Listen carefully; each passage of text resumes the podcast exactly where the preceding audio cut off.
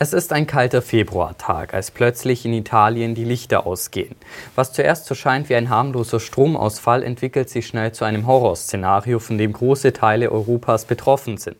Es kommt zum Blackout, der das gewohnte Leben komplett über den Haufen wirft. Dieses Szenario beschreibt der österreichische Autor Mark Ellsberg in seinem Thriller Blackout. Morgen ist es zu spät.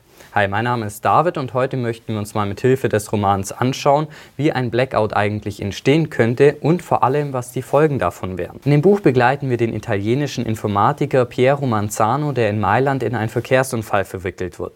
Denn durch den Stromausfall sind die Ampeln und die Straßenbeleuchtung ausgefallen, sodass es zu einem kompletten Verkehrschaos kommt. Währenddessen bekommen auch andere Länder wie Schweden oder Österreich Probleme mit ihrem Stromnetz, denn dadurch, dass elektrische Energie nicht wirklich gespeichert werden kann, muss in den Kraftwerken immer genau so viel Strom erzeugt werden, wie gerade verbraucht wird. Und damit das Stromnetz stabil läuft, braucht man eine gleichmäßige Frequenz, also so wie wir Menschen einen gleichmäßigen Blutdruck brauchen. In dem europäischen Übertragungsnetz, über das der Strom quer durch Europa fließt, gibt es allerdings massive Frequenzstörungen. Innerhalb einer Dreiviertelstunde kommt es zum Totalausfall und damit geht in großen Teilen Europas nichts mehr. Wie sich später herausstellen wird, wurde das Stromnetz gehackt und der Ausfall durch Terroristen herbeigeführt geführt, die eine neue Weltordnung aufstellen wollten, die menschlicher, gerechter und fairer sein sollte. Die Auswirkungen des Blackouts bekommt die Bevölkerung direkt zu spüren. Tanken geht plötzlich nicht mehr, denn den Strom für die Pumpen gibt es nicht mehr. Flüge werden gecancelt, Menschen stecken in Fahrstühlen fest und das Mobilfunknetz ist überlastet. Telefonieren übers Festnetz geht aber teilweise noch, denn da kommt die Energie aus der Telefonleitung.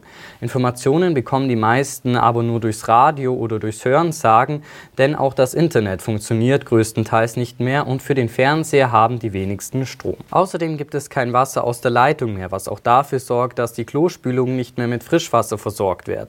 Kochen auf dem elektrischen Herd geht auch nicht mehr und der Kühlschrank gibt seinen Geist auf, genauso wie die Heizung. Die Notaufnahmen sind überlastet, weil U-Bahnen abrupt abrupt abgebremst wurden oder die Menschen in Verkehrsunfälle verwickelt waren. Öffentliche Verkehrsmittel fahren entweder gar nicht mehr oder nur sehr eingeschränkt und Taxis haben Hochbetrieb. Viele Läden müssen schließen, weil die Kassensysteme nicht mehr funktionieren. Und wenn man dann doch mal einen offenen Laden findet, kann man nur mit Bargeld bezahlen. In den Ställen fällt die Heizung aus, sodass die Tiere zu erfrieren drohen. Landwirte können ihre Kühe nicht mehr melken und müssen auf Handarbeit umstellen. Die Molkereien können die Milch aber gar nicht mehr abholen und verarbeiten, denn dazu bräuchten sie ja Strom und Sprit für die Lkw. In Krankenhäusern springt die Notversorgung an und auch Atomkraftwerke brauchen Notstrom, um die Brennstäbe weiter kühlen zu können. Anfangs verläuft vieles noch relativ harmlos, weil die meisten Menschen nur mit einem kurzen Stromausfall rechnen. Also während bei einem Stromausfall oft nur kleine Gebiete betroffen sind und das Ganze im Normalfall auch nicht so lange anhält, ist das bei einem Blackout anders. Denn da sind oft ganze Länder oder sogar wie in diesem Fall fast ganz Europa betroffen und das Ganze kann auch mehrere Tage oder sogar Wochen anhalten.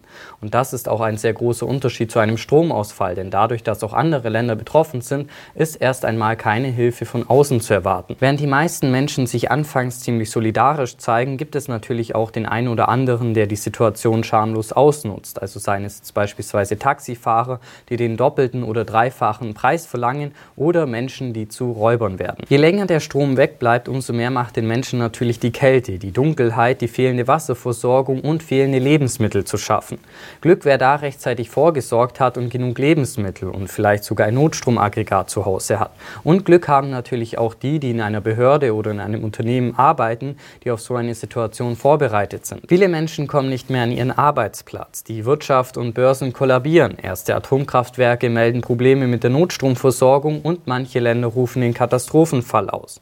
Auch immer mehr IT-Systeme von Behörden sind betroffen und fallen aus, nachdem die Hacker es auch auf ihre Server und Computer abgesehen haben. Produktions- und Lieferketten brechen zusammen, da mittlerweile fast alles elektronisch abläuft.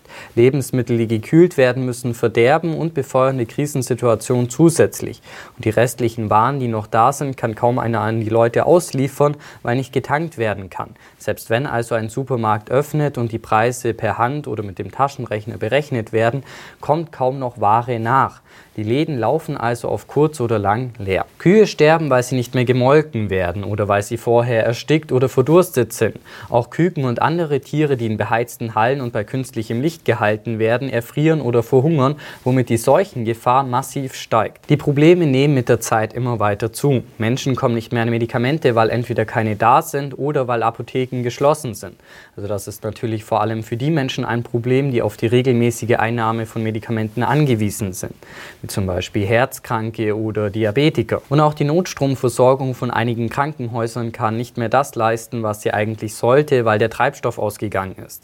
Krankenhäuser werden zusammengelegt und Intensivstationen laufen nur noch im Notbetrieb, genauso wie die Stationen für Frühgeborene. Menschen kommen nicht mehr zur Dialyse und Alten- und Pflegeheime entwickeln sich zur Todesfalle, weil auch ihnen irgendwann mal der Strom ausgeht, einige Mitarbeiter nicht mehr zur Arbeit kommen können und die Menschen letztendlich nicht mehr so versorgt werden können, wie sie es eigentlich eigentlich bräuchten. Die Rettungsdienste sind massiv überlastet, unter anderem auch, weil einige Menschen in ihrer verzweifelten Situation versuchen, im Haus ein Lagerfeuer zu machen oder auf Campingkochern zu kochen, was aber sehr schnell außer Kontrolle geraten kann. Und dafür sorgt, dass ganze Häuser abbrennen, teilweise auch mit den Bewohnern. Auch Banken laufen ziemlich schnell leer, da alle Menschen etwas abheben möchten, aber es kaum noch Bargeldlieferungen gibt.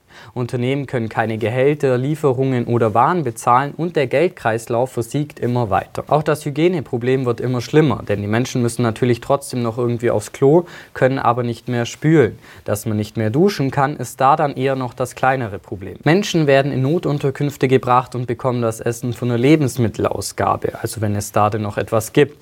Andere versuchen zu den sogenannten Strominseln zu fliehen, also das sind Regionen, in denen der Strom noch geht.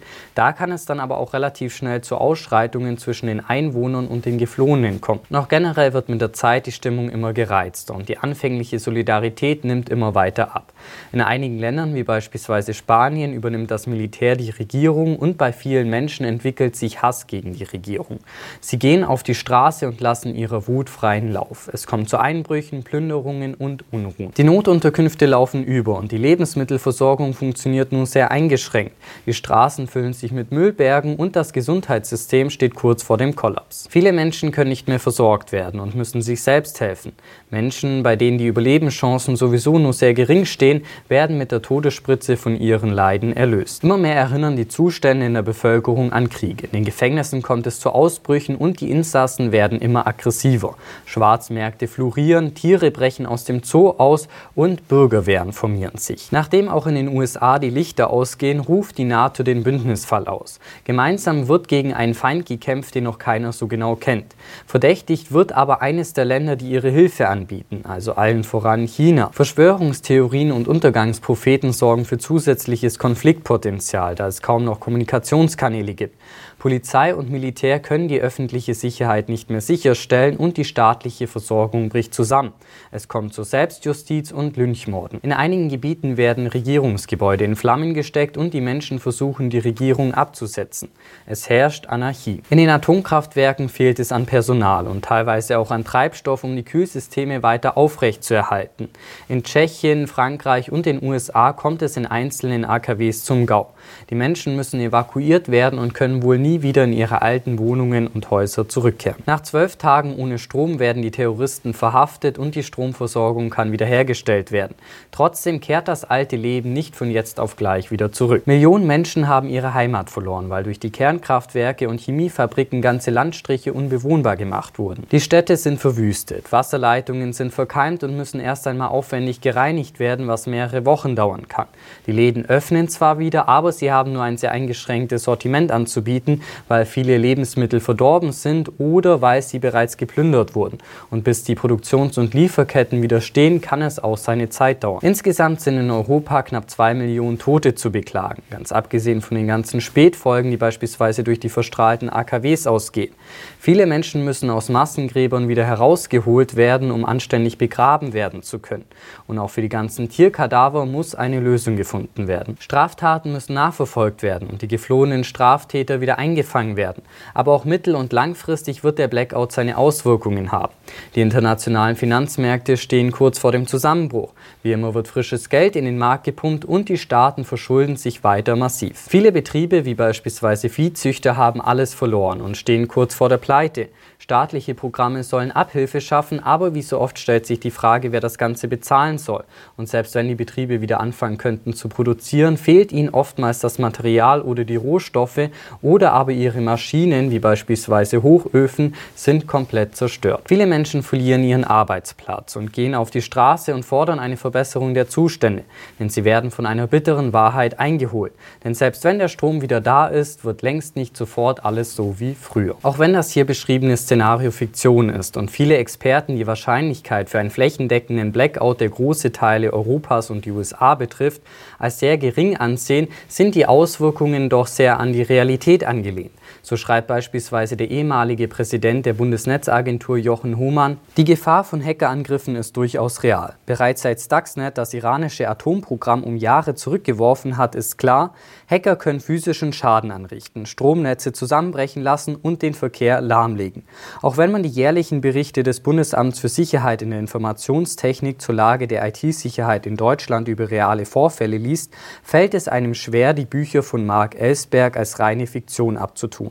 Zahlreiche Cyberangriffe auf kritische Infrastrukturen werden immer wieder festgestellt. Auch wenn wir natürlich alle hoffen, dass so ein Szenario niemals eintreten wird, ist es doch erst einmal gut, sich vor Augen zu führen, dass ein Blackout möglich wäre. Denn für die meisten von uns kommt der Strom ja einfach aus der Steckdose und man macht sich gar keine Gedanken darüber, was denn eigentlich passieren würde, wenn jetzt plötzlich über längere Zeit der Strom weg wäre. Es ist also gut vorbereitet zu sein. Also dazu gibt es beispielsweise eine Checkliste vom Bundesamt für Bevölkerungsschutz und Katastrophenhilfe, die ich euch in der Infobox verlinkt habe. Wenn euch die knapp 800 Seiten zu viel zum Lesen sind, gibt es übrigens auch eine Miniserie zum Buch auf Join. Wenn euch der Beitrag hier gefallen hat, dann lasst gerne ein Like da und abonniert diesen Kanal, um nichts mehr zu verpassen. In diesem Sinne vielen Dank fürs Einschalten und bis zum nächsten Mal.